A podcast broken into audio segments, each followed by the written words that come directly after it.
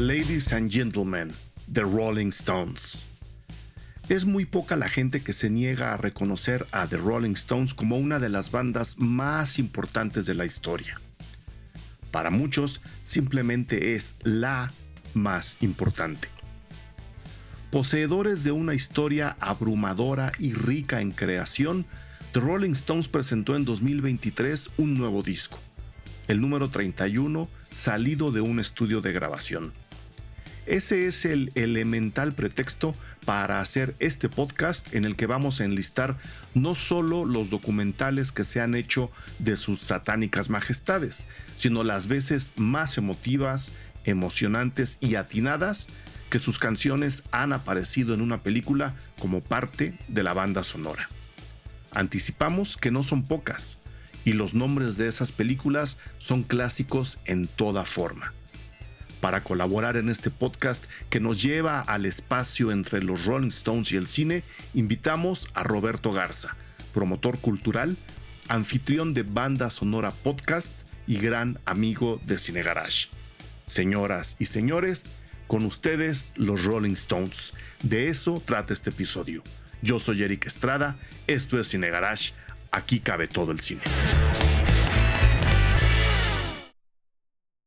Mi queridísimo Roberto Garza, me da un gusto enorme tenerte de regreso en los micrófonos Cine Garage, reencontrarnos ahora que la cultura, como siempre, sigue siendo parte de tu vida, este, y todavía más porque vamos a hablar, yo creo, de una de las parejas audiovisuales, uno de los maridajes audiovisuales más fructíferos, más emocionantes, este, más rockeros y por lo tanto más trascendentes en el universo que es la de los Rolling Stones apareciendo en películas, ya sea con ellos mismos a cuadro o nada más en la banda sonora, que es justo uno de los nombres que te identifican alrededor del mundo, banda sonora. Mi queridísimo Roberto, ¿cómo estás?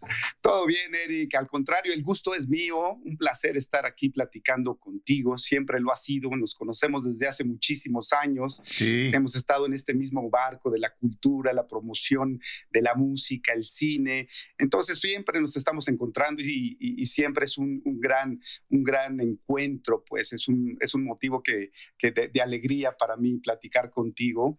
Y pues sí, efectivamente, vamos a hablar de la, de la banda más longeva del planeta, de la banda de rock más longeva del planeta, 60 años. Ya lo son, ya lo son oficialmente. Oficialmente, la banda más longeva del planeta. Ahora viene su 26 disco de estudio, ¿no? Este, Entonces, pues es una banda que realmente junto con los Beatles siempre se están peleando el lugar de la banda de rock más importante de la historia, ¿no? Cuando, cuando todos sabemos que la banda de rock más importante de la historia es The Cure. O sea, es un pleito. Es Led Zeppelin, ya sabes. Sí, no, pues hombre, si, si, a esas vamos, vamos a. Cada quien tiene su banda más importante. ¿Por dónde arrancamos, Roberto? Este, porque yo a la hora de tratar de armar una lista que se hace, si uno pone en Internet Movie Database Rolling Stones, salen una de películas durísimas. en soundtracks aparecen 520 eh, referencias, nada más en soundtracks. Nada más, y nada más de lo que registra el Internet Movie Database, porque luego se les van por ahí algunas, ¿no? Hay muchas más, sin duda, ¿no? Que tienen música de los Rolling Stones. O sea, como decíamos, yo creo que de las bandas que más música han aportado a películas, a los soundtracks de películas, están entre los Rolling Stones, los, este, los Beatles, eh, David Bowie y Bob Dylan, ¿no? O sea que todos te aparecen así muchísimas canciones. Y los Stones, pues desde los 60 cuando ellos empezaron, fueron eh, eh, objeto, digamos, de, de, culto desde cineastas como Jean-Luc Godard hasta sus primeros documentales. A mí algo que me llama la atención, Eric, es cuántas películas sobre los Stones hay. Es decir, yo creo que una banda del tamaño de los Stones sí se merece una gran película, el medio cinematográfico no nos la ha dado. Hay varios documentales. Yo tengo registrados 12 documentales sobre los Stones desde 1995, 1965, perdón, a la fecha. Y si lo piensas, tampoco son tantos, ¿no? hay muchos más sobre Bob Dylan, hay más sobre los Beatles y los Rolling Stones no han sido, digamos, sujeto de películas tan, tan, tan, tan elaboradas. Hay conciertos grabados en vivo, hay un documental sobre la, la, grabación de El Exile on, Main Street, en fin, eh, pero no hay una gran película así sobre los Stones. Recientemente se, se, estrenó un documental que se llama Brian Jones, The Real Leader of the Rolling Stones, eh, muy interesante también sobre la, la figura de, de, Brian Jones, hasta cierto punto o, este, olvidado como el fundador de los, de los Stones, y es un gran documental, muy, muy bueno, una banda sonora también extraordinaria, pero no hay esa gran película. ¿O tú, ¿O tú has visto alguna así que digas, este documental realmente retrata la historia de los Stones? No, así, así como lo dices tú, eh, no, porque justo ahorita estaba, estaba pensando lo, difícil que es hacer un documental de una banda eh, tan poderosa como los Stones en sus inicios. Porque te estás jugando el hecho de que a lo mejor la banda se desintegra en cinco años y tu documental queda como el, digamos, el, que registró la gran explosión de una banda de rock fugaz y efímera, como además se suponía que tenían que ser las bandas de rock en, un inicio. Eh, y el hecho de que incluso ahora salga un nuevo disco de los Rolling Stones, que incluso hayan rediseñado su logotipo, de alguna forma deja a, ciertos documentales un poco fuera de la jugada, ¿no? Porque ¿dónde termina la historia de los Rolling Stones? Y así un documental eh, esto va a sonar terrible, pero lo digo con la mejor de las intenciones un documental como, como Moon Age Daydream, ¿no? Que, que, que, recoge ni siquiera la historia, sino el espíritu de David Bowie, la esencia de David, que ya de entrada es inabarcable. Yo no lo he visto, ya no digamos en los Stones, en, en, prácticamente ninguna, ninguna banda del planeta, habrá excepciones, pero creo que los Stones, incluso sabiendo que no van a morir nunca, como el propio Bowie, sí, merecería, sí merecerían su Moon Age Daydream. ¿no? Sí, merecerían sus Wild Horses, por ejemplo. Nos lo debe. Exacto, entonces, pero, pero tampoco alcanzo a descifrar quién, quién se aventaría un toro de ese tamaño. Bueno, en el, en el 2012, cuando cumplieron 50 años los Stones, eh, Brett Morgan, este cineasta estadounidense, documentalista musical bastante reconocido, hizo esta película que se llama Crossfire Hurricane, que, que, se presenta como un documental biográfico sobre toda la historia de los Stones hasta que cumplieron 50 años, pero sigue siendo un documental muy convencional. O sea, si lo comparas, como dices, con un Moon Age Daydream, este, pues se queda muy corto. Es un, un, documental clásico con entrevistas, tal, tal, tal. Y yo creo que no está a la altura de lo que me merece sería una banda como los, como los Rolling Stones. Yo creo que Brett Morgan cumplió muy bien con ese documental, pero en tal caso yo creo que si hay un documental importante eh, sobre los Stones es Give Me Shelter. ¿no? De 1970, ¿no? Este de los hermanos Meisels que registra la gira de los Stones en 1969 en Estados Unidos y termina en este trágico concierto de Altamont, California, donde uno de los Hale Angels mató a un chavo, ¿no? Que sacó ahí un arma, se llamaba Meredith Hunter, y a cuadro en la película se ve cuando el, el, miembro de los Hale Angels, que eran los insólitos encargados de la seguridad del concierto, pues este, lo matan a bajazos, ¿no? Entonces yo creo que ese es un documento bien importante porque si lo comparas con otra película que se hizo en el mismo año con Woodstock, por ejemplo. Woodstock, digamos que refleja todo, todo el lado amable de la contracultura, este paraíso hippie, donde todos, todos, llegaron exactamente con, con, con, flores, desnudos y se la pasaron en, en Woodstock de maravilla, ¿no? En cambio, el concierto de Altamont fue una verdadera este, locura, o sea, fue un caos, los Hell Angels golpeaban a toda la gente, y como que en Altamont se dice terminó la utopía de los años 60 y comenzó, y comenzó ya una etapa que fue eh, la etapa, digamos, de la represión al rock que se dio durante los, durante los años 70, ¿no? Entonces es como una especie de bisagra, un antes y un después. Ahí termina la utopía del movimiento hippie y comienza ya como la realidad también de, de parte del sistema de ver como enemigos a, a, los jóvenes y a la contracultura, ¿no? Es, es el, inicio, como lo, como lo llamé yo en un par de veces, en un par de, bueno, en una tesis, la única que tengo, la de la licenciatura, ahí comenzó la cruda, la cruda de la fiesta, ¿no? Exacto. Eh, toda, toda la fiesta hippie, ¿no? Con, con lo que las fiestas hippies eh, implican, eh, muchas, mucha sustancia que incluso antes era legal y ahora, ahora es ilegal. De hecho, mucha de la mucha de la persecución a la utilización de drogas comienza también después de, no de lo ocurrido en Altamont ni por culpa de ellos, pero las etapas coinciden, ¿no? Hay, unos, hay un oscurecimiento eh, de la contracultura misma y de cómo se ve a la contracultura muy, muy fuerte, muy marcado este, a partir de esos años. Y ese concierto el, y ese documental en particular lo, lo, recogen para la posteridad, porque además, y estuve justo leyendo algunas, algunas reseñas, algunas opiniones sobre Gimme Shelter, mientras están matando a este pobre chavo a navajazos, como dices, eh, hubo más muertes además en el concierto. los, los Rolling Stones están cantando Wild Horses, o sea, ni siquiera es que fuera un momento, ¿sabes? Ultra eufórico del, del concierto. Hay, hay una serie de contrastes ahí que se, que se convierten en simbólicos que yo recomiendo a la gente más allá de acercarse al Gimme Shelter y ver una de las mejores giras que han dado las bandas de rock en la historia del rock, contextualizarla le da una profundidad, una profundidad mayor todavía a los Stones, a la gira y a lo ocurrido en, en Altamont. Y, pues yo así, así es como, así es como lo veo. Este, y, y, qué opinas, por ejemplo? No sé si en los 12 documentales que traes en tu lista viene el trabajo con Godard, mi estimado Roberto. Sí, por supuesto, por supuesto. Y fue de los ¿Es, primeros. ¿Es un documental de entrada? Es un, es un documental, se llama Simpatía por el Diablo, Sympathy for the Devil. Eh, es, digamos, como un ensayo fílmico sobre la contracultura de los 60 con una visita especial al estudio de los Stones en París en ese momento cuando estaban grabando Simpatía por el Diablo, Sympathy for the Devil. Entonces es eh, la película de Godard, más que un documental, es un ensayo muy al estilo de, de Godard, un ensayo fílmico sobre un movimiento contracultural y con esta visita al estudio de los Rolling Stones eh, grabando Simpatía por el Diablo. Y por eso se volvió muy famosa.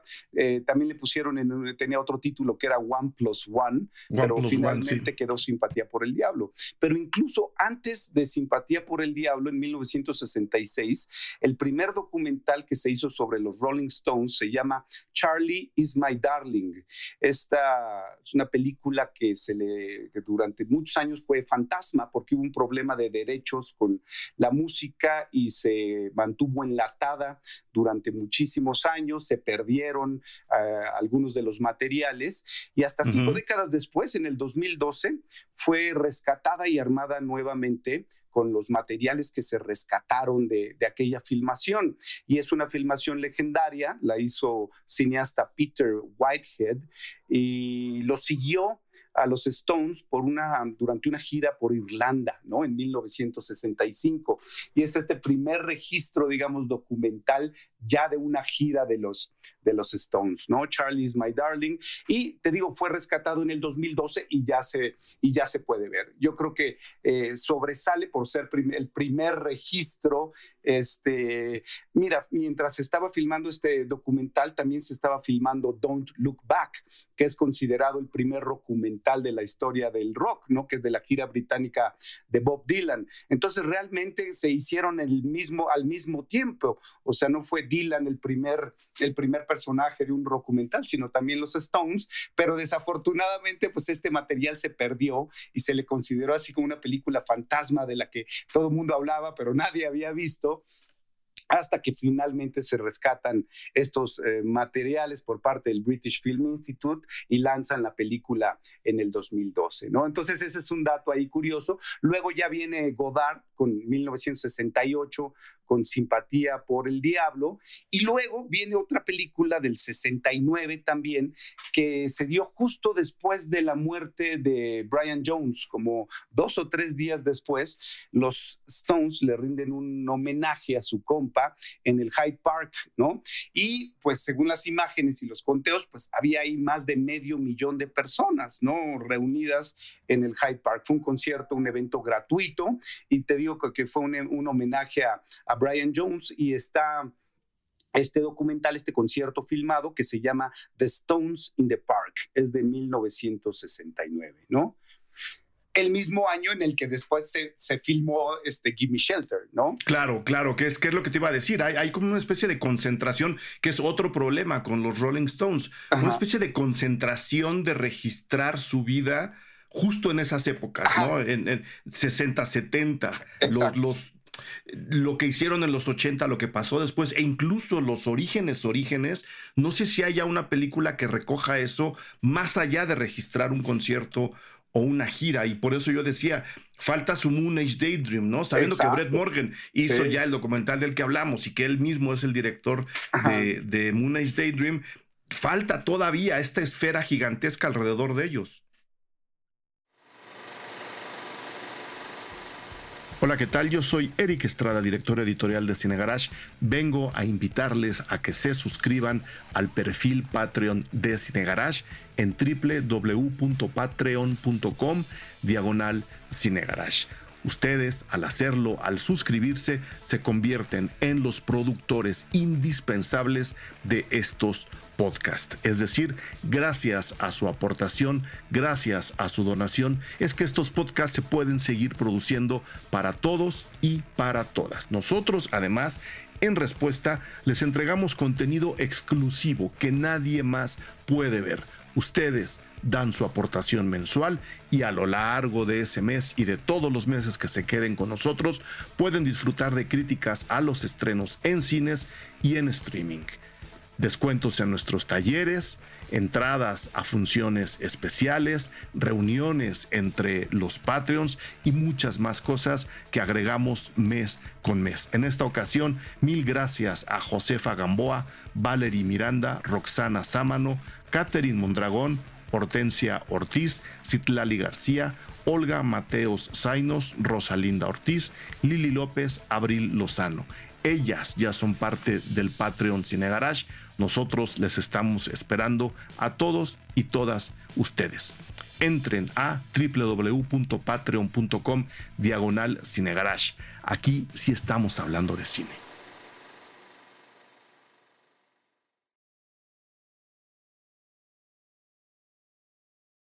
Sin duda, a mí me llama la atención que un cineasta tan cercano a los Stones como Martin Scorsese no haya hecho un documental sobre los Stones como si ya lo hizo sobre, sobre, Dylan. O sea, Martin Scorsese tiene Shine a Light, por ejemplo, que es una joya de, concierto filmado y de, ¿no? De, documental de un concierto filmado. Es una joya, la verdad. Shine a Light es buenísimo, pero no es la película sobre los Stones de Martin Scorsese, ¿no? Que sería una, sería una, una maravilla. Y es una película ya del 2008, ¿no? Shine a Light ya tiene sus años también es del 2008 y ya tiene sus años, exactamente, ¿no?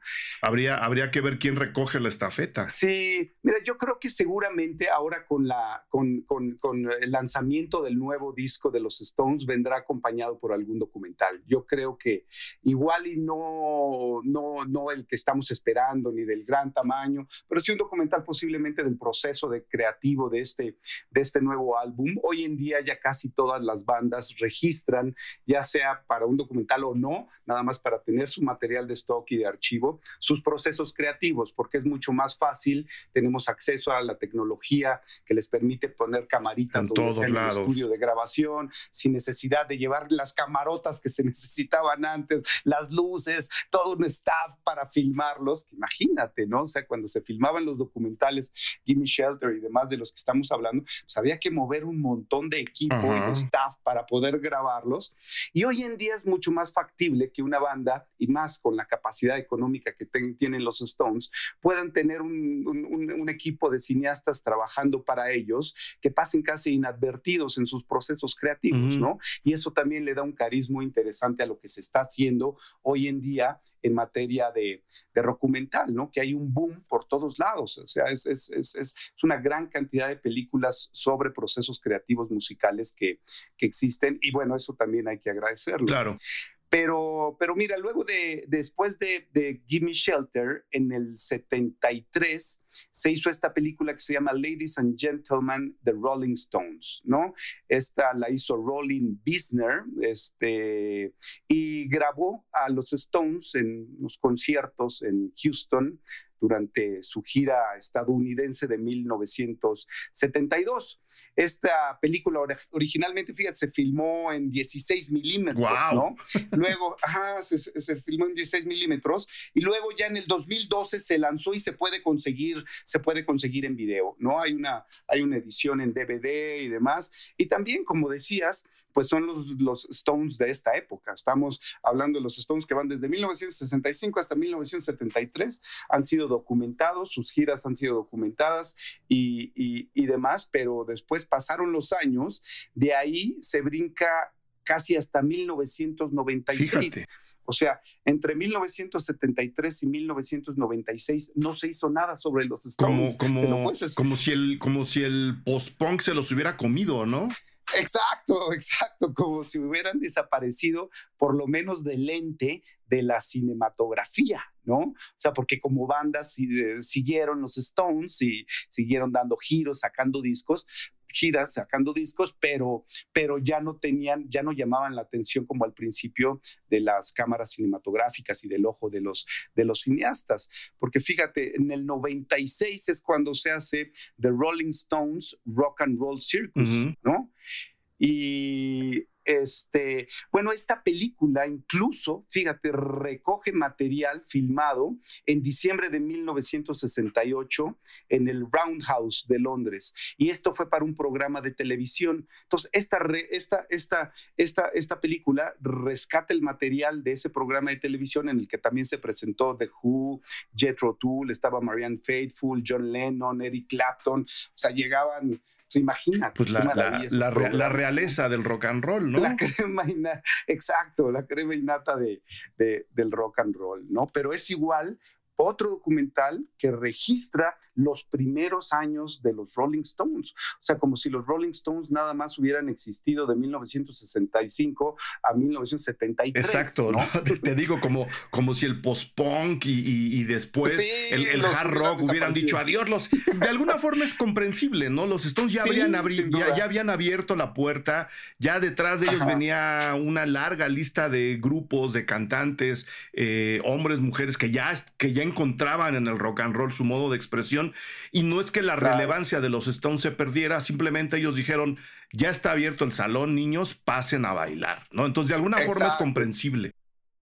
Sí, y digamos que los Stones sentaron las bases en los 70 para que muchas otras bandas después siguieran en otros subgéneros del rock, ¿no? El rock pesado, este, eh, eh, el punk, el post-punk, eh, después eh, incluso el disco, la música eh, electrónica del crowd y demás. O sea, en los 70 lo que pasa es que hubo una explosión, digamos, en materia creativa y surgieron nuevas corrientes musicales, digamos, pero que emanan de ese movimiento contracultural y de las bases del rock que sentaron los Beatles, que sentó Pink Floyd, que sentó los Rolling Stones desde los 60, ¿no? Y ya a partir de los 70 viene toda esta explosión. Y sí, como dices, es, es comprensible que, pues, eh, este, que las cámaras se hayan ido a, retratar otros momentos históricos como fue el movimiento punk, ¿no? Y toda la, la, cultura del punk. Teniendo, teniendo incluso por ahí al Emotional Rescue, que si no me equivoco es del 80, ¿no? Y, es del 80. Y que es un disco de los Stones que se mete, como dices, a la música disco. O sea,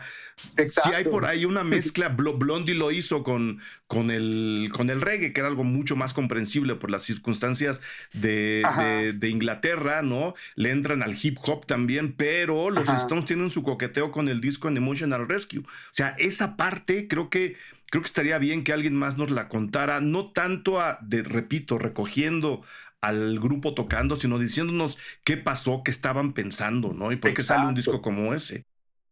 Ajá. Y, de, sí, sí, sí, sin duda. De estos, de estos 12 ya, ya enlistamos todos, ya, ya llegamos a. No, todavía ¿Qué no. nos falta? Nos falta. De ahí, del 96, hay otro brinco, pero hasta el 2008 con, Con Shine, Shine a Light, Light. Que nuevamente ya es, un eh, una película concierto, eh, pero aquí sí, pasaron muchísimos años, desde el 73 hasta el 2008, para que se hiciera una nueva película concierto sobre los Rolling Stones. A mí me parece como insólito que haya sucedido esto, pero tenía que ser el gran Martin Scorsese, además un eh, amigo personal de, de- de- los Stones, y revisamos la filmografía de, de Martin Scorsese, vamos a encontrar una enorme cantidad de rolas de los Stones en sus, en sus soundtracks. Ujú. Y entonces, pues les hace esta película padrísima que se llama Shine a Lights en el 2008, en la que ya vemos a pues, los Stones ya maduros, ya, ya todos este, mayores de edad, todos ya muy grandes, este, pero tocando de manera increíble, ¿no? Tocando de manera Con, increíble. con un listado de operadores de cámara realmente alucinante, ¿no? A mí, a mí, por un lado tenemos a una de las mejores alineaciones musicales del planeta y creo que la lista de cinefotógrafos que armó Scorsese para registrar en no sé cuántas cámaras lo que estaba pasando en el escenario, Sí. o sea, Sí. no sé cuántos Óscares hay metidos nada más en la lista de operadores de cámara que son De operadores de cinefotógrafos. ¿no? Sí. Es, es un concierto impresionante. Y además, nuevamente, Scorsese, como ya lo había hecho en el último Vals, que digamos que fue la, esta última gran fiesta de toda esa generación de los 60 que hablábamos, la despedida de, de The Band. eh, nuevamente, Scorsese da una lección de cómo se debe filmar un concierto Exacto. ¿No? O sea, todos los emplazamientos de cámara que tiene, desde cámaras al hombro a nivel escenario, cámaras cenitales, cámaras apuntándote todos los ángulos, todos los tiros posibles, y luego el trabajo de edición que se hace eh, machando con el ritmo de la música, es cuando dices, no, bueno, es que aquí hay un verdadero maestro eh, y está sentando bases de cómo se filma un concierto, un concierto en vivo, ¿no? Porque no es el, el típico concierto que tiene cuatro o cinco encuadres, eh, entonces ves al baterista, luego un, luego un Que se repite, ¿no? Que nomás es como, como si estuvieran switchando cámaras. Exacto, exacto, así muy televisivo, ¿no? Aquí hay todo un discurso cinematográfico y una teoría del montaje eh, para, para un concierto, para un concierto en vivo. Entonces yo creo que, que a Scorsese no hay quien le gane en materia de cómo se debe filmar un concierto, un concierto en vivo. Y, y de ahí nos, todavía queda el de Cuba. De ahí pasamos al 2010, de los que yo tengo aquí registrados, que se llama Stones in Exile, que este lo hizo Stephen Kijak y se estrenó en el Festival de Cannes en el 2010. Ese no lo conozco, y fíjate. es un... Ajá, este profundiza en el proceso creativo de, de el Exile on Main Street de 1972. Ok. Entonces, es, es, es, un documental que te digo, este, la, las bandas muchas veces eh, filman sus procesos creativos pensando en que ese material igual se va a utilizar dentro de 10 o 20 años, no necesariamente de manera, de manera inmediata. Esto sucedió con el, con el Stones in Exile, que pues, eh, uno de los discos más importantes de los Stones, Exile on Main Street, fue grabado su proceso creativo y luego con ese material de stock se arma este documental que se llama Stones in Exile, ¿no? Y luego ya viene Crossfire Hurricane, este de 2012, el que comentábamos De de, Morgan. de Brett Morgan, ajá, que es un documental que sí recoge 50 años de trayectoria de los Stones, pero de una manera muy convencional. La verdad no, no sorprendió a nadie, no, no, no, no fue así la gran película y por eso también pasó medio inadvertida, ¿no? Tampoco es una película que todo el mundo hayamos estado muy pendientes de su estreno en el 2012, como por ejemplo si lo estuvimos recientemente con el documental sobre Bowie, Claro. ¿no? O sea, que era que se generó un montón de expectativa y que la verdad a mí me voló la cabeza ese documental. Se me hizo El, una, el Moon Age Daydream. el Moon Age Daydream. Se me hizo una maravilla y de lo mejor que se ha hecho en la historia de, de- de- del cine rock, ¿no? Sí, aquí, aquí hicimos un, un podcast Un especial. justo, justo sobre Ah. Moon Age Daydream. Este, Ajá. ahí lo encuentran, ¿no? La gente que escucha el podcast Cinegaras, ahí está en las listas. Hace no mucho, la película es del año pasado o de este año. Eh, del, año pasado, del año pasado. Del año pasado. Estará en la lista y se llama justo así Moon Age Daydream.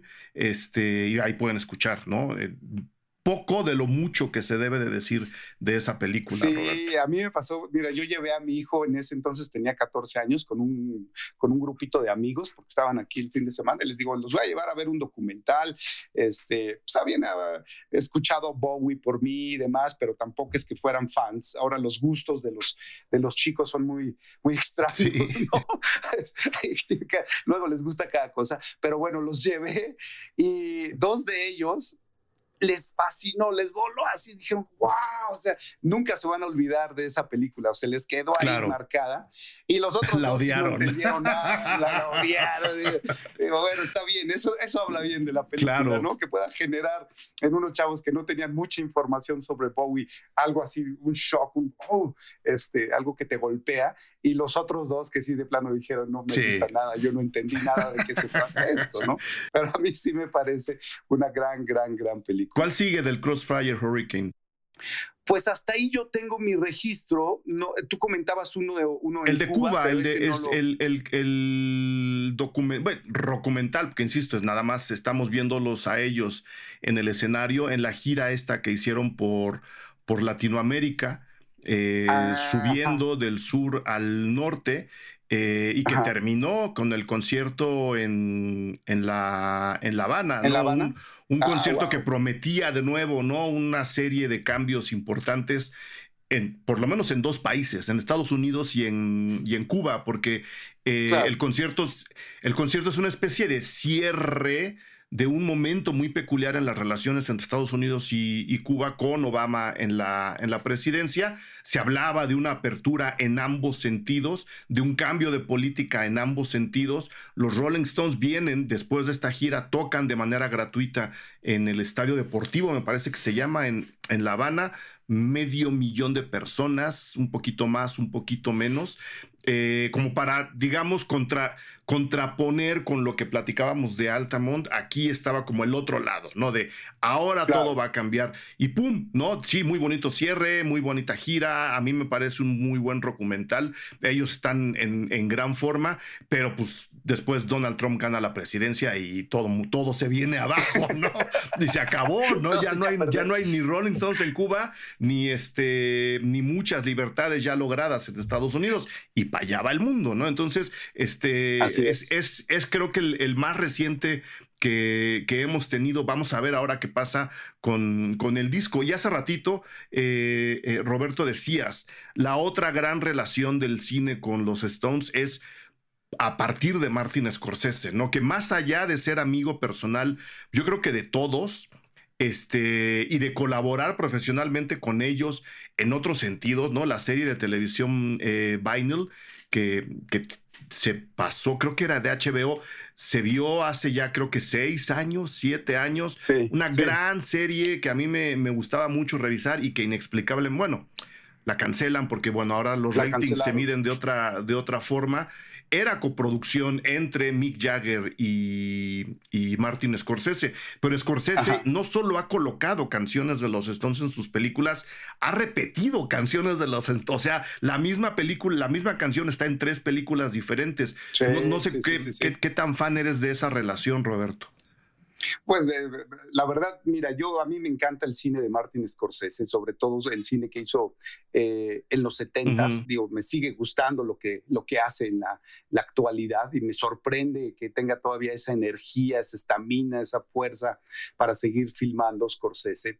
Eh, pero toda esta primera, esta primera etapa, eh, digamos, desde Mean Streets, Taxi Driver, Ragging Bull y demás, toda esa etapa de Scorsese donde utilizaba muchas canciones incidentales en, en sus películas. Mean Street está llena de, de, canciones y demás. Ya Taxi Driver ya es música de Bernard Herrmann, este, sí, que ya es, ya es, ya es, va más con el jazz y más, pero sí hay, sí hay canciones. Entonces, Scorsese también, digamos que, que, dijo, yo me gustan estas canciones, esta música va con mi película y las voy a utilizar y, no me importa lo que digan al respecto, si es rock, y tal, tal, tal, no muy al estilo de, de, Scorsese, ¿no?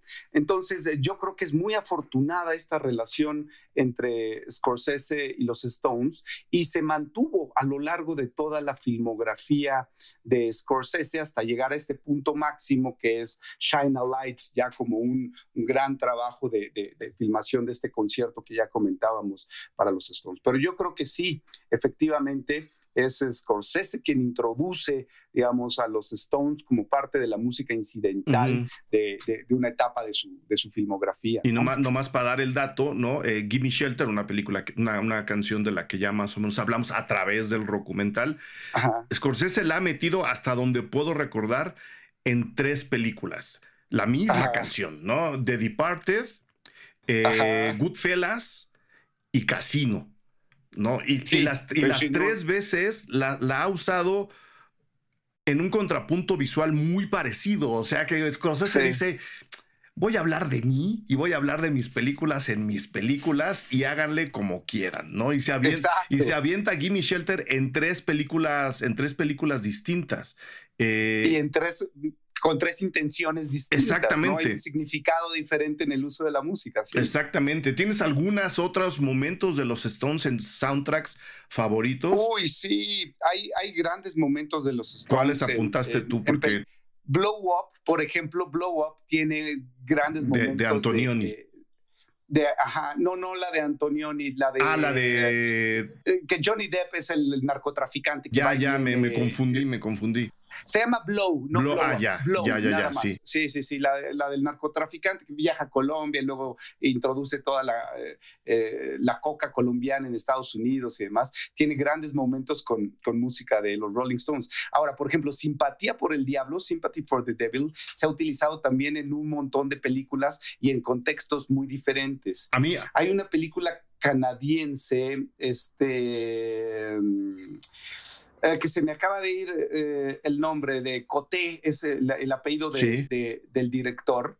Eh, y el, no, el título de la película son como unas siglas, pero el, chiste es que está una escena y este, este es un chavito que vive en, en Quebec y que tiene ciertos atributos, digamos, para sanar a gente y demás. Es raro, es gay, su familia no lo sabe. Entonces están en una misa, están en misa y él está así como todo aburrido viendo al sacerdote y de repente, pues en su imaginación empieza a sonar eh, simpatía por el diablo, entra como rol incidental y el sacerdote se empieza a elevar, así a levantar empieza, empieza a cantar simpatía por el diablo y todos coreando la canción en la iglesia. Una maravilla de, escena con simpatía por el diablo, ¿no? Y creo que esa canción, pues también... Pues, un montón de películas y en diferentes contextos ha sido ha sido a mí a mí me gusta cuando entra en entrevista con el vampiro. Ah ándale. A mí me gusta cuando entra con entrevista con el vampiro.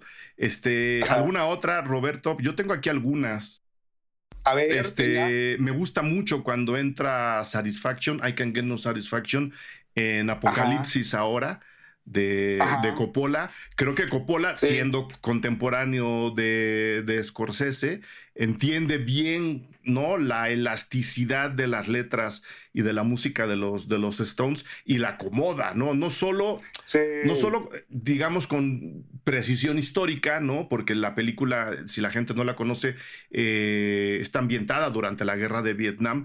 Hay, ¿no? Una precisión histórica que se está buscando, pero además el momento en el, en el que aparece, ¿no? Una especie de choque entre lo que viven los soldados americanos en un momento de relax y todo lo que ocurre alrededor en la locura de, Apocalipsis, creo que ese choque hace de, esa precisa aparición de Satisfaction algo bien, bien interesante y que por supuesto engorda la película de manera, de manera impresionante. Ahora, esa película, Apocalipsis ahora, para mí tiene la mejor secuencia de rock en el cine que se ha hecho en toda la Jamás, a ver. Y es la secuencia. Este es un, este es un inicial es la secuencia inicial. O sea, que vemos, vemos los helicópteros sobrevolando Vietnam, soltando napalm, el incendio, y las hélices de los helicópteros se convierten en las eh, en el ventilador del cuarto donde está Willard, ¿no? Ahí poniéndose una borrachera terrible. Y todo esto mientras suena Riders The End de, de, Doors, ¿no? The End. Entonces, toda la secuencia está armada así, luego otra vez las, las, las, eh, las, hélices del ventilador se convierten, las aspas del ventilador se convierten en las hélices de los helicópteros, ta, ta, ta, ta, ta. Y entonces es una secuencia así. Y además te sintetiza lo que le va a pasar al personaje, ¿no? Es, es, es, es como el anuncio de, de, de, de, lo que le va a suceder. De su final, ¿no? Lo dice la canción por el, por el coronel Kurtz, ¿no? Este, y luego también la cabalgata de las Valquirias, ah, ¿no? Cuando atacan y meten la música, dicen, es que esto, esto los, los aterra, ¿no? Y les ponen la bocinota y, este, y la cabalgata. Eh, musicalmente, Apocalipsis ahora es también una obra maestra, desde la primera secuencia hasta, como tú dices, en estos momentos muy específicos, de meter Satisfaction de los Stones, no solo como referente de la época histórico, sino también con una carga de significado que el propio Francis Ford Coppola le está dando a esa pieza, ¿no? Luego, luego te invito y hacemos un repaso musical de Apocalipsis ahora, porque acabo, acabo, de hacer, acabo de hacer la revisión, digamos, eh, como película, y también encuentran el podcast aquí ya en la lista de Cine Garage, pero si hacemos la revisión musical también nos da, ¿no, Roberto? Uf, uf, por supuesto, por supuesto. O sea, da para un análisis semiótico de la música en, en, en toda la película y cómo lo utilizó.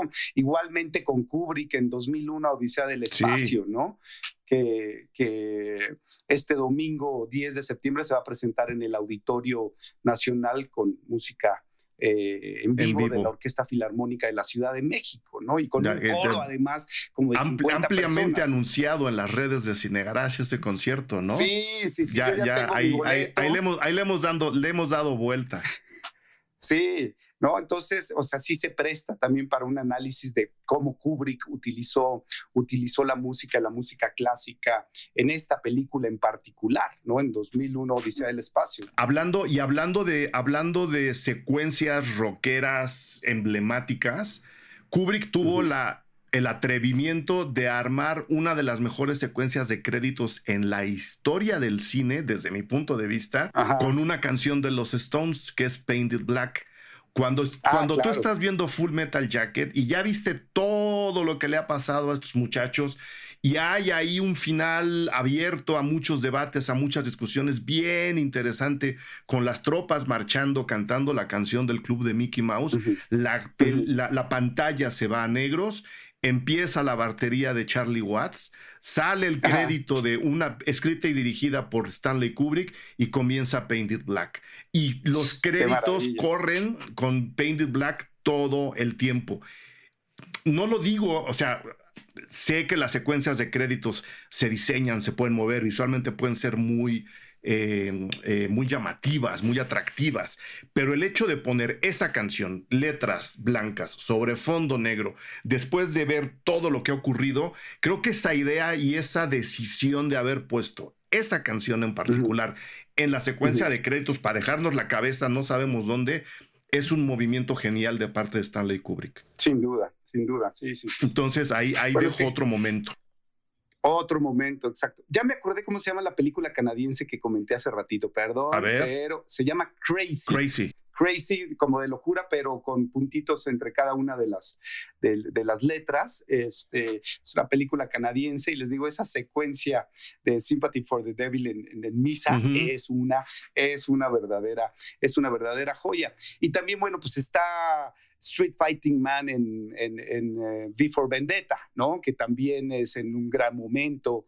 O en eh, Vanilla Sky también hay una buena secuencia con, con, Heaven de los Stones. En, los, en The Royal Tenenbaums está Ruby Tuesday, cuenta, cuenta la historia del personaje de Gwyneth Paltrow cuando Gwyneth Paltrow todavía era una persona. ¿no? Ahora está en, un momento enloquecido muy raro. Ya no sé si es ninfa o, un unicornio que se disfraza de humano. Es una cosa muy rara. Esa secuencia, mira, a mí sin gustarme mucho Wes Anderson, esa película y esa secuencia en particular con Ruby Tuesday me parece, me parece muy, muy bonita. Este, pero eh, aparecen en, en, Los Hombres de Negro también, los Rolling Stones. O sea, creo que numerar. ¿Sabes en cuál? En Pirate Radio también, en este, ah, esta película sobre la estación pirata de radio en Inglaterra, ahí también hay dos o tres rolas de los Stones, que bueno, pues, están The Kings, están todos en esa, en esa película, un gran, gran soundtrack, pero, pero también suenan muy bien. Creo que, creo que listar, o sea, sí hay momentos emblemáticos, ya dijimos varios, ya soltamos nuestros, nuestros favoritos, repito, están en, en Los Hombres de Negro, ¿no? aparecen en Jerry Maguire, aparecen en, en la única película hasta donde sé de, de, Tarantino, Once Upon a Time in Hollywood, aparecen también los Rolling Stones, también en un momento decisivo. Y, y, lo que quiero dar a entender y pedirte tu opinión es los Stones, más allá de estar de música de fondo, son de las pocas bandas en las que la banda sonora los utiliza para anclar un momento en particular. Es decir, el discurso de la película y de la canción acaban unidos en los momentos en los que se eligen a lo mejor las mismas canciones de los Stones, ¿no? Pero cuando ellos están casi nunca están de fondo. Siempre te están contando algo más de la secuencia que estás viendo. Y eso pasa bien pocas veces en las bandas sonoras, Roberto. Sí, sí, hay un protagonismo mayor, digamos, de los Stones. Y yo creo que, que, también quienes, los cineastas que utilizan la música ya con un sentido eh, que va más allá de lo literal, o sea, que, que se utilice una rola incidental para ambientar una escena, sino que se está utilizando la música ya como un elemento clave del lenguaje cinematográfico. Entonces la música añade significado a la escena no es nada más un complemento de sonido ambiental, ¿sabes? Ni tampoco se va a hacer un videoclip sobre las canciones, porque hay cineastas que de repente le dan tanto peso a la música que la secuencia o la escena se rige por el ritmo de la música y la edición está de acuerdo a la música y ya parece un videoclip de, de la canción. En cambio, con los Stones y en particular como lo ha hecho Scorsese, los ha utilizado para dar significado a la escena, desde la lírica de la canción hasta el ritmo, eh, los eh, riffs de, eh, de, guitarra, todo, todo tienen un porqué en, en, el discurso y en la narrativa cinematográfica. Y yo creo que ahí es cuando se ve la diferencia entre cineastas que saben utilizar la música y la utilizan con ese sentido, a quienes de repente caen en la tentación de que les gusta mucho la canción, la quieren ocupar nada más y terminan haciendo un videoclip de, de la rola, ¿no? futebol Entonces, bueno, también se puede llegar, se puede llegar a eso. Si se le da demasiado protagonismo a la canción en una película, pues pierde un poco el sentido de lo que es la música en el cine, que es, que es parte y un complemento eh, para enriquecer, digamos, el, mensaje, la imagen que estás, que estás, que estás dando, ¿no? Y sí hay a quienes de repente, pues meten la rola y todos, todo gira alrededor de, la rola. Y la dejan completa, además, ¿no? Y la dejan completa, sí, sí, sí. Ahí luego te das cuenta de dónde están las, las filias y las fobias de los, de los cineastas. ¿Algo más que quieras agregar, Roberto, sobre los Stones, sobre su aparición, sobre alguno de los documentales que enumeraste? Pues mira, a mí la verdad este, me, me, gustan mucho los Stones. No es una banda que escuche tan seguido, pero tengo mis discos y los reconozco y, y me han gustado desde, desde siempre y me da un montón de gusto que vayan a sacar un disco nuevo. Este, me impresiona la capacidad física de Mick Jagger, de Keith Richards para mantenerse. Digo, Charlie Watts ya no, ya no está, pero estos, estos cuates tú los ves y están en forma. ¿No? Y además para empezar y planear una gira mundial en la que van a dar N cantidad de conciertos y demás, a los 80 años, pues se requiere, se y para cómo vivieron los claro, Stones, sí, sí. y para cómo han vivido, o sea, Charlie Watts es como William Burroughs, ¿no? O sea, tienen un cuero duro que, que como Iggy Pop, ¿no? O sea, que tú los ves y son de un cuero duro y estos no se van a morir de ningún exceso, ¿no? Sino de viejos. Entonces, a mí me da mucho gusto, la verdad. Escuché el sencillo que, lanzaron ayer o antes. Sí, hace un poquito. Y la verdad me gustó mucho. Es 100% Son ellos, Stones. La guitarra es inconfundible. Esos riffs, la voz de Mick Jagger, traen muy buen ritmo la rola, la verdad. Y creo que va a ser un, un buen álbum. Entonces yo celebro, yo celebro la existencia de los Stones, que sigan tocando, que se sigan presentando. Y te digo, yo creo, yo sí creo, estoy casi seguro de que este nuevo disco vendrá acompañado con algún material audiovisual. No sé si un documental en forma, pero sí vendrá acompañado de material audiovisual sobre el proceso creativo de, Del disco. este, de, este, de este disco, ¿no? Número 26. Pues ojalá. Ojalá, la verdad, porque a mí, a mí me gustaría verlo. Yo también concuerdo, ¿no? Hay, eh, la canción es muy buena. Estoy esperando el disco. He sido fan de ellos también desde, pues, desde niño. Eh, y a ver, a ver con qué nos salen, ¿no? De entrada, eh, Roberto, agradecerte tu participación en este podcast Cine Garage. No sé si quieras dar tus redes o algún, algún contacto, ah, promocionar tu arte. pues miren, este, yo tengo un podcast también que se llama Banda Sonora Podcast y está especializado, se especializa en revisar la relación histórica entre la música y el cine, principalmente el rock y el cine, ¿no? Pero también eh, le entramos, ahorita pues, ya hay más de 50 episodios arriba, lo encuentran en tanto en Spotify como Apple Music, todas las plataformas, así como Banda Sonora Podcast. Hay más de 50 episodios ya arriba, desde eh, los que revisamos la música en la filmografía de cineastas como David Lynch, eh, Jim Jarmusch, Martin Scorsese, Quentin Tarantino, Sofía Coppola, Wes Anderson. Entonces hacemos una revisión de toda su filmografía y la música que han utilizado a lo largo de su obra. Por otro lado, tenemos este, eh, otra temporada que se llama nada más Rock en el Cine, que son unas pequeñas cápsulas de cinco minutos en las que hablamos desde el origen, cuando el rock y el cine se fusionaron en 1955 y de ahí todo su, toda su evolución, pasando por Woodstock, por Give Me Shelter, por El Último Vals, por Stop Making Sense et al, ¿no? Eh, y ahorita estoy por eh, empezar una, una, nueva temporada en las que vamos a analizar duplas, eh, duplas de músicos, por ejemplo, duplas de cineasta y músico, por ejemplo, David Lynch y Angelo Badalamenti, ¿no? O vamos a checar Paul Thomas Anderson, Johnny Greenwood, ¿no? Entonces, estamos, estamos haciendo, lanzando ese nuevo, estamos en la escritura de los guiones y ya estamos por lanzar esa nueva, esa nueva, esa nueva, este nuevo, digamos, temporada, ¿no? Que es, que son las duplas, las duplas creativas, ¿no?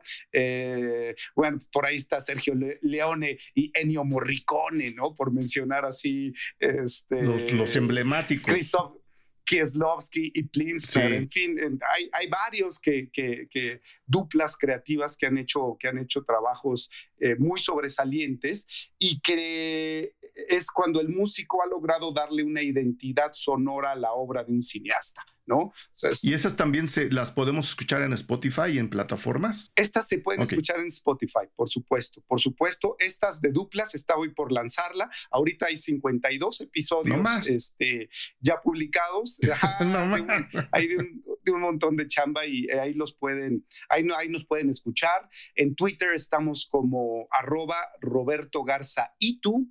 Ahí estamos constantemente publicando información referente a la música, al cine y cualquier otra cosa que se nos, que nos ocurra, pero esas son mis redes. En Instagram igual como eh, Rob Garza Itu, así de Roberto Garza Iturbide, Rob Garza y tú.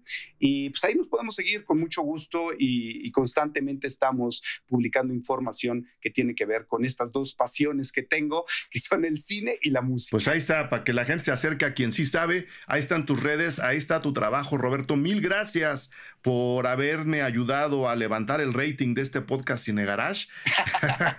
este, mucha suerte con la nueva, con la nueva temporada y queda pendiente esa revisión musical de, de Apocalipsis ahora, ¿no? Sí, Sí, sí, tú me dices cuándo y justo la acabo de volver a ver hace cosa de una semana y no, o sea, cada vez me gusta más, cada vez encuentro más cosas, o sea, cada vez la revisé por esa primera secuencia de, los Doors porque quería que mis alumnos la, la, la, la, vieran, la analizaran y la vi toda, o sea, empecé a ver, pues vi la primera secuencia y ya no, pude dejar de ver y la versión además del corte del director, ¿no? el corte ya de tres horas y media.